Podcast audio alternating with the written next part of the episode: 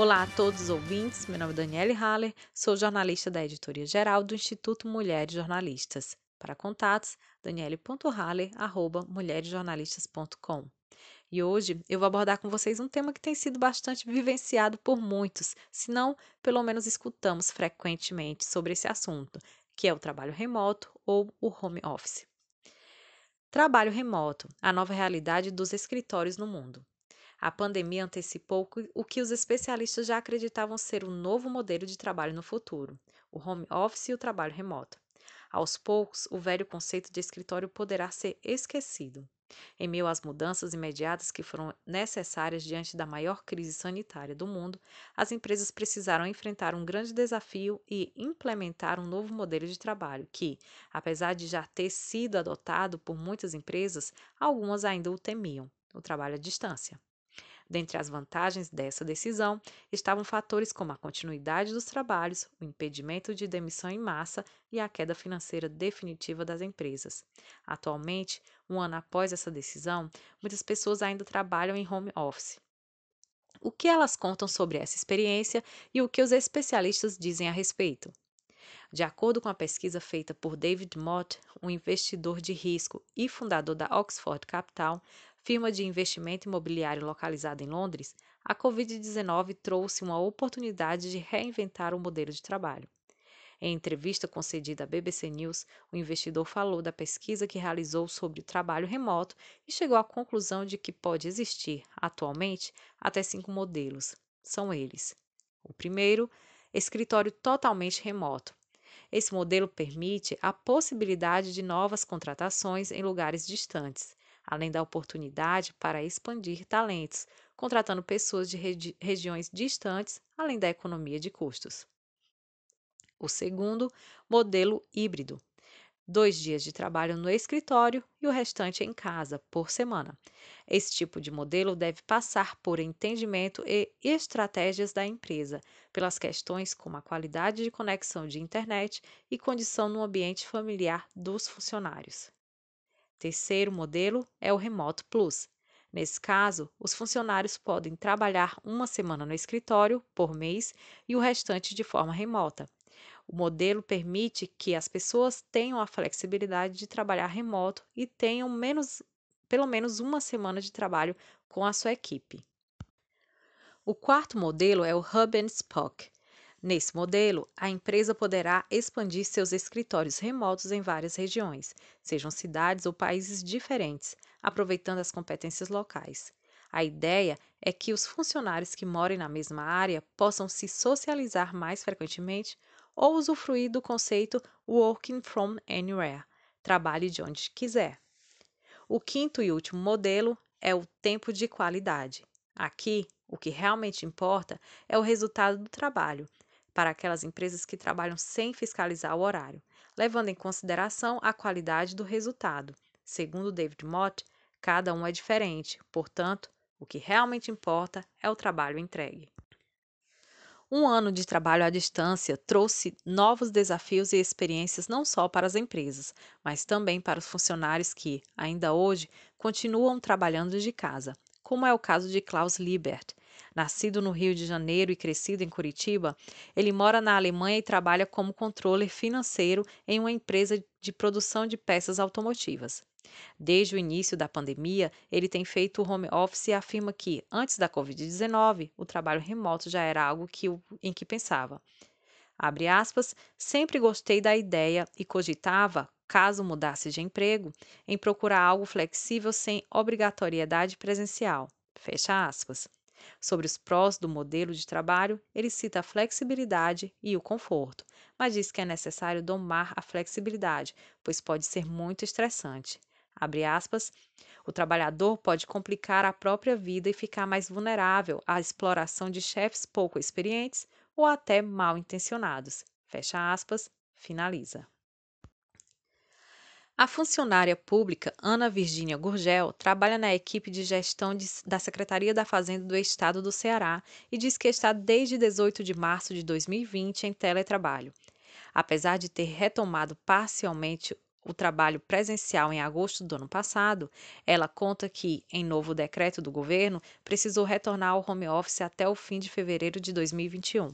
Segundo Ana Virgínia, ela já havia pensado, antes da pandemia, sobre a possibilidade de trabalhar de casa, mas a estrutura da secretaria não permitia. Ela acredita, mesmo reconhecendo os lados positivos e negativos, que o home office é uma modalidade válida. Abre aspas, eu organizei na minha vida um espaço de escritório. Comprei mesa, cadeira, material de escritório e deixo esse local para trabalhar. Me ajuda a separar a rotina da, do meu dia. Fecha aspas. Maiana Ribeiro é atendente de telemarketing e mãe de duas crianças de 8 e 11 anos. Ela conta que está em home office desde abril de 2020.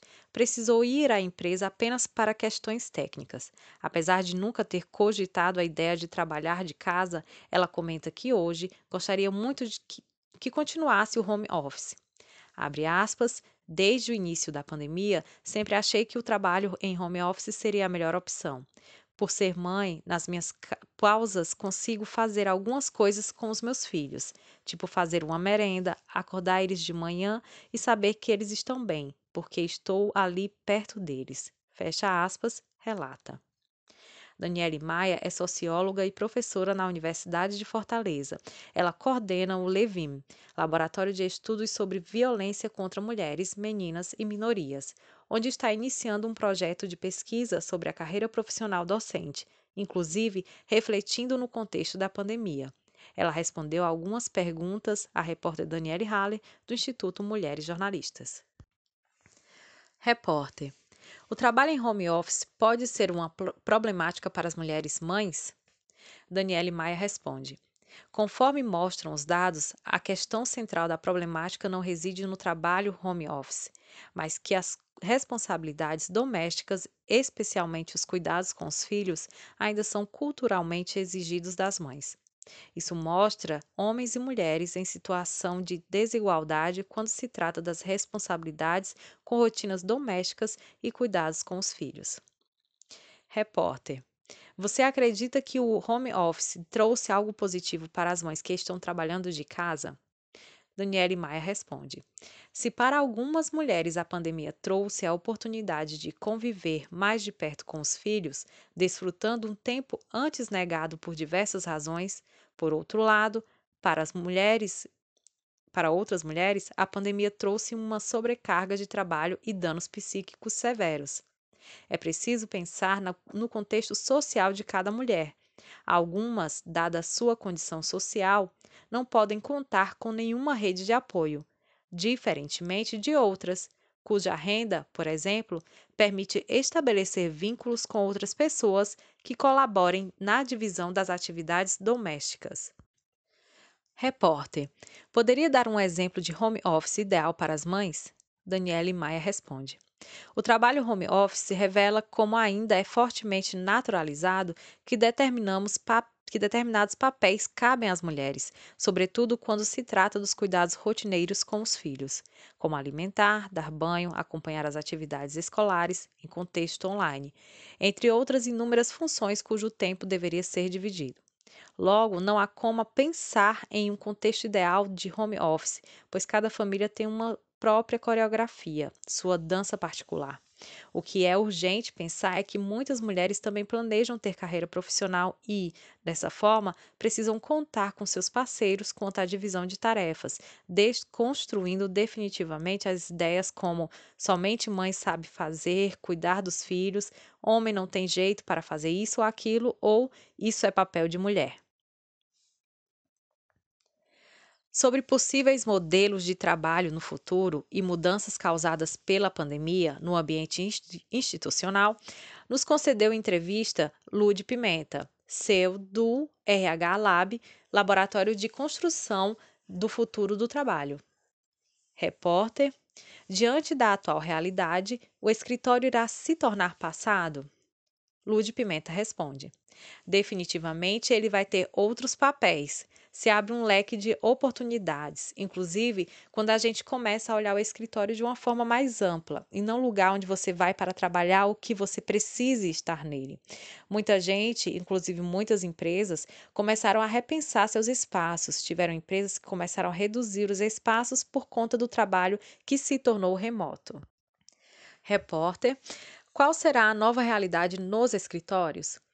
Lud Pimenta responde: O que a gente tem percebido é que o, o, fato de todo mundo ter vivenciado isso, o home office, alavancou comportamentos, acelerou alguns futuros possíveis, inclusive essas pautas que estão sendo discutidas, que é o working from anywhere, que é o trabalho de onde você quiser.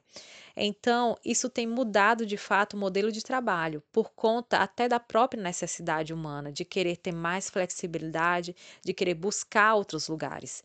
Teve pessoas que se perceberam muito mais criativas trabalhando na frente da praia. Quem não quer, não é? Repórter: Para uma empresa, quais são as vantagens do trabalho remoto? Lude Pimenta responde: uma das grandes vantagens do trabalho remoto é a economia da empresa, principalmente com relação à energia, água, tudo que é relacionado ao consumo geral das pessoas. Isso não quer dizer que algumas empresas não fornecem esses tipos de serviços, benefícios para as pessoas que estão trabalhando remotamente. Repórter: você acredita que, para dar certo para ambas as partes, empresa e funcionário, é necessário pensar em um modelo de home office que caiba na realidade de funcionários que são pais, por exemplo, mais especial as mães? Lud Pimenta responde: Estamos em uma situação muito peculiar, porque as crianças não estavam indo para a escola e todo mundo trabalhando dentro de casa. Então, a gente precisa levar em consideração isso. De fato, estamos numa cultura onde as mulheres são realmente muito sobrecarregadas na família. Até a própria cultura organizacional reflete isso também.